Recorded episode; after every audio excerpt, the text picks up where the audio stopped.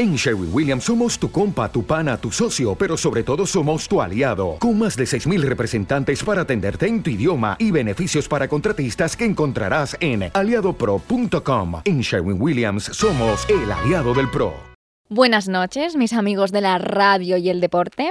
Ustedes seguro saben que a la gente de origen latino, a los de sangre caliente, a los que cocinamos con aceite, vaya, nos gusta un buen drama.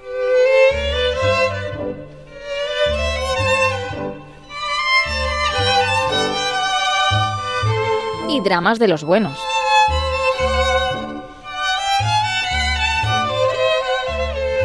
Como estos. María de los Ángeles, escúcheme bien. Esta es la última vez que quiero verla mirando a otro hombre. Pero José Fernando me estaba haciendo un análisis de sangre. Cualquier excusa le parece buena para dejarme en ridículo. O, por ejemplo... Usted no puede andar casándose con ese tal Alberto. ¿Por qué no, mamita? Usted debe saber que Alberto, Alberto es, es su hermano.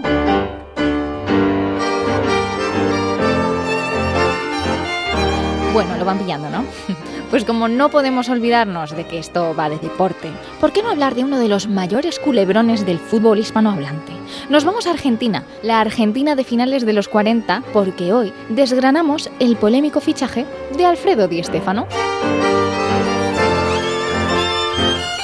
Las crónicas deportivescas de Alicia Parente. Hoy, el culebrón Di Stéfano.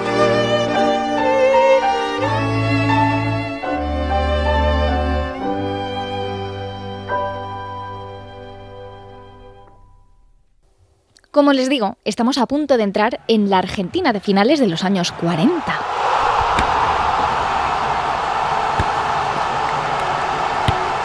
No les desvelo nada si les digo que Argentina siempre ha sido un país muy futbolero. Y en estos años empezaba a deslumbrar un jovenzuelo.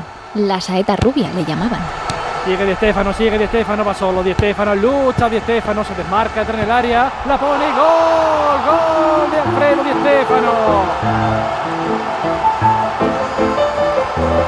Todas las miradas en Argentina tornaban hacia el nuevo Pichichi, aunque esto fue hasta 1950 porque al entrar la nueva década, el gobierno de Perón anunció A partir de ahora, los futbolistas no cobrarán más de 1.500 pesos. Es la ley.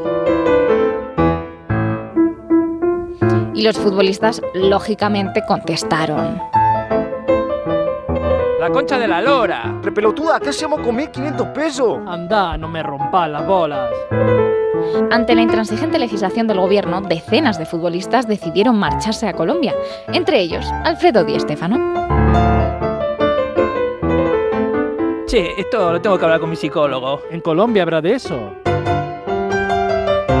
Con psicólogo o sin psicólogo, nuestro Alfredo Di Stéfano se marchó a los Millonarios de Colombia, aún perteneciendo al equipo argentino Atlético River Plate. Y ustedes se preguntarán, pero Alicia, ¿entonces Alfredo Di Stéfano pertenecía a dos equipos a la vez? Pues sí y no. Aquí empieza el lío porque en 1950 la liga colombiana en la que jugarían todos estos futbolistas todavía no estaba reconocida por la FIFA, pero en 1951 FIFA y Colombia firmaron el Pacto de Lima por el que reconocían la liga colombiana y establecían el regreso de todos estos futbolistas argentinos al terminar 1954.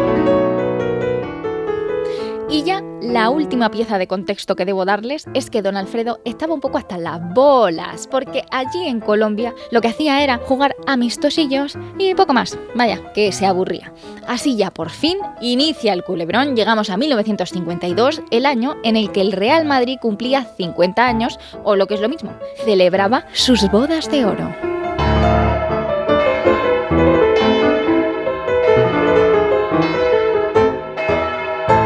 Y por todo lo alto. Tal día como hoy, 30 de marzo de 1952, continúan los eventos deportivos conmemorativos de los primeros 50 años de historia del Real Madrid. En lo futbolístico, los campeones colombianos, los millonarios, se enfrentarán contra el equipo cumpleañero al rozar las 5 de la tarde. Existe un alto grado de expectación en las gradas por ver al renombrado pichichi del equipo, el argentino Alfredo Di Stéfano. En las altas gradas del estadio de Chamartín, las miradas españolas ojean a sus jugadores y también a los contrarios. Al llegar los 24 minutos, Alfredo Di Stéfano marca el segundo tanto. Y lo que les digo, los ojos miraban, entre ellos los de Raimundo Saporta, la mano derecha de Santiago Bernabéu. El segundo ya, pero ¿qué equipo es este, por el amor de Dios? Venga, chavales, va, va, va, va. Saporta. Diga, don Santiago. ¿Ese quién es? ¿El delantero? Em, espera, que lo tengo aquí apuntado. Eh, es Alfredo Di Stefano o Di Stefano. Vale, vale.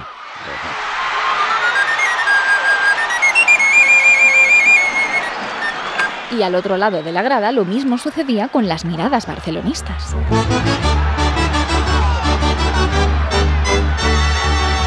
Ah, ¿Has visto ese tú? ¿Cuál? El delantero, ¿cuál va a ser? Di Stefano. Ah, así se llama. Anótalo, anótalo y a la vuelta hablamos con el presidente. Esto no se nos puede escapar.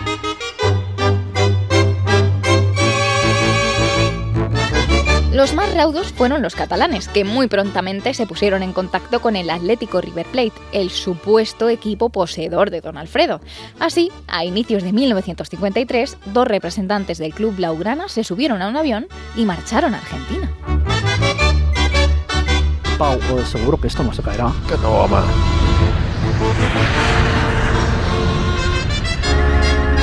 El recibimiento de los argentinos no pudo ser más argentino. Bienvenidos, bienvenidos a Buenos Aires. A mi brazo, boludo. Eh, qué gente tan cariñosa. Catalanes y argentinos negociaron el fichaje. Muy fácil, amigo. Será un fichaje de unos 4 millones allí. ¿De pesetas? Sí, loco, pero lo dividimos en dos. 2 millones por adelantado y el resto lo van pagando. Ah, ujú. ¿Les cuadra entonces? ¿Firmamos?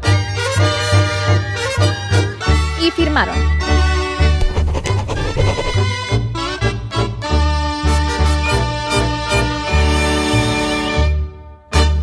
Por ahora todo apunta a que don Alfredo jugaría en el Barcelona, pero entonces, ¿por qué meses después debutaría con la camiseta blanca? Bueno, pues les prometí culebrón y culebrón tendrán. Lo hacemos, si les parece, al estilo del programa Caso Cerrado.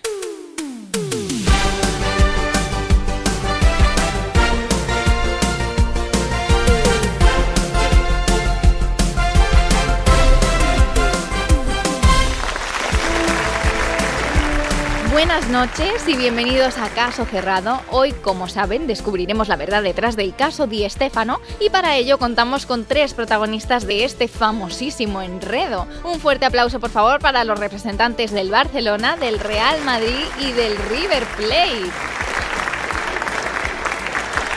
Empecemos con las preguntas y lo hago con usted, señor representante del Barcelona.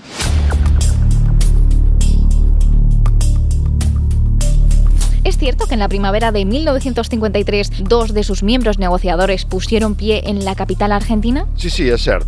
¿Y no es acaso cierto que negociaron con los representantes del River Plate un supuesto traspaso de la saeta rubia con efecto inmediato a sus canteras? Sí, sí, és així.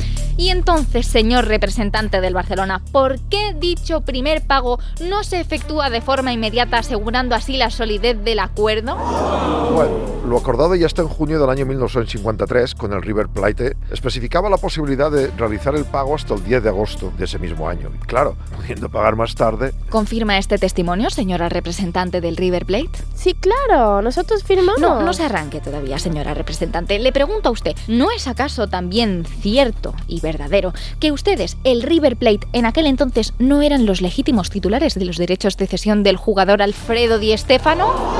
Porque entonces los legítimos propietarios eran los del Club Millonarios de Colombia. No, no, no, no, no, no, no. Sí, sí, sí, sí.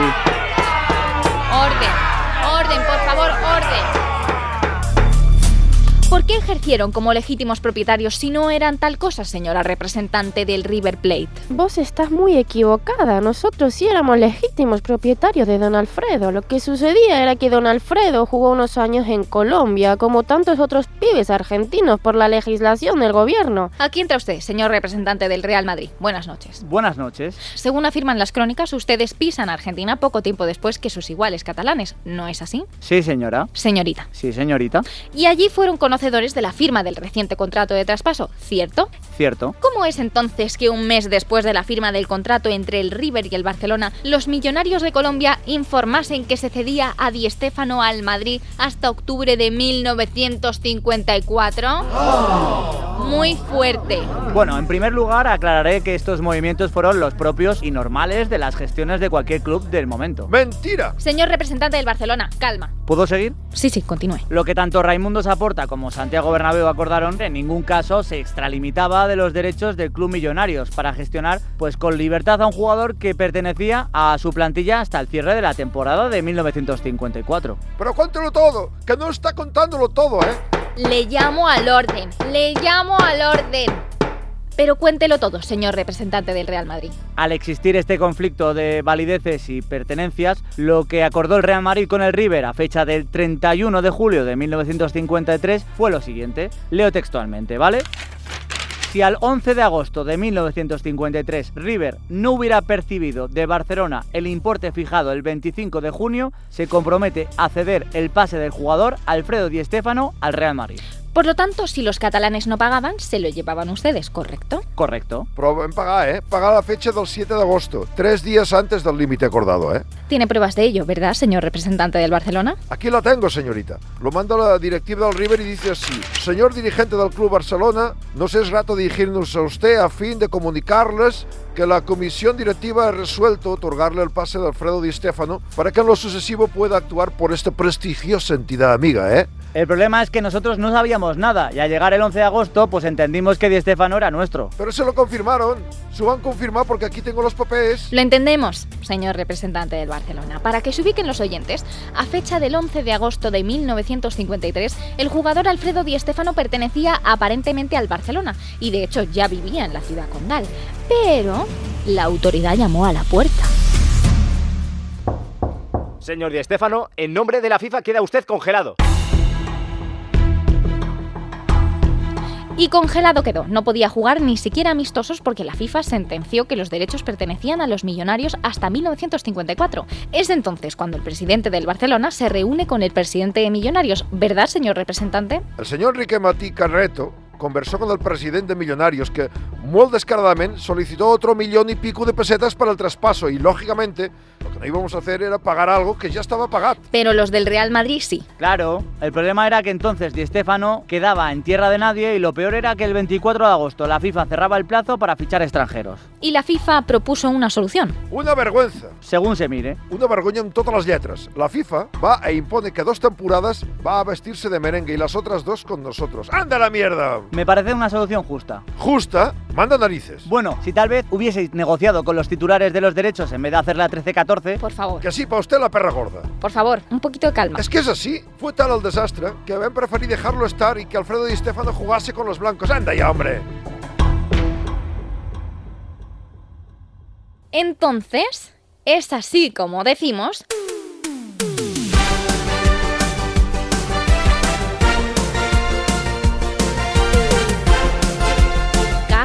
Cerrado.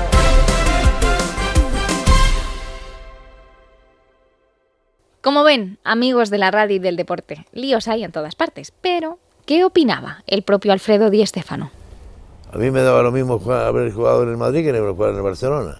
Pero en ese momento te dicen eh, blanco o negro. Y yo no puedo elegir. Entonces me tocó blanco.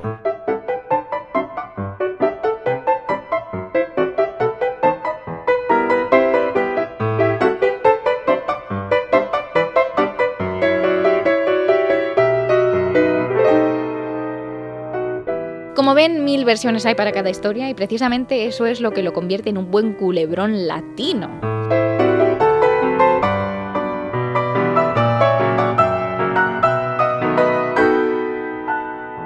Como siempre, aquí les dejo que se mezcan en las ondas de la radio de noche y muy pronto seguiremos descubriendo más líos históricos para contarles. Así que aquí se quedan. Hasta la próxima. Las crónicas deportivescas de Alicia Parente. Hoy, el culebrón di Estefano.